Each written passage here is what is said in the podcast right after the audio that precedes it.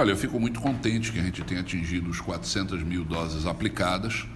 É, fica aqui meu agradecimento à população de feira, que quase que por absoluta é, quantidade de pessoas é, compareceu às unidades de vacinação, está comparecendo às unidades de vacinação, fazendo com que a gente consiga reduzir de forma muito intensa o número de pessoas internadas, tanto em UTI quanto em leitos clínicos, com a Covid-19, reduzindo também de forma muito importante o número de óbitos na cidade.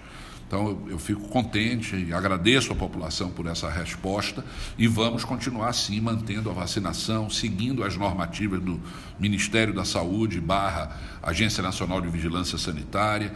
Já iniciamos a vacinação dos adolescentes sem comorbidade. Vamos iniciar já a qualquer momento a vacinação eh, da terceira dose dos idosos.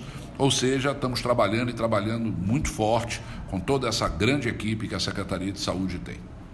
Sempre, meu caro Tiago, depende do número de vacinas recebidas. Então, se fosse pela minha vontade, já teríamos acabado. Se nós tivéssemos uma quantidade de vacinas razoável no nosso estoque, nós não estávamos mais falando nem vacinação em Feira de Santana. Mas com a quantidade de vacinas que a gente tem recebido, eu imagino que a gente leve até o final do ano para completar o ciclo vacinal da população, inclusive com a segunda dose, não a terceira. Mas da segunda dose até o final do ano a gente encerra esse processo.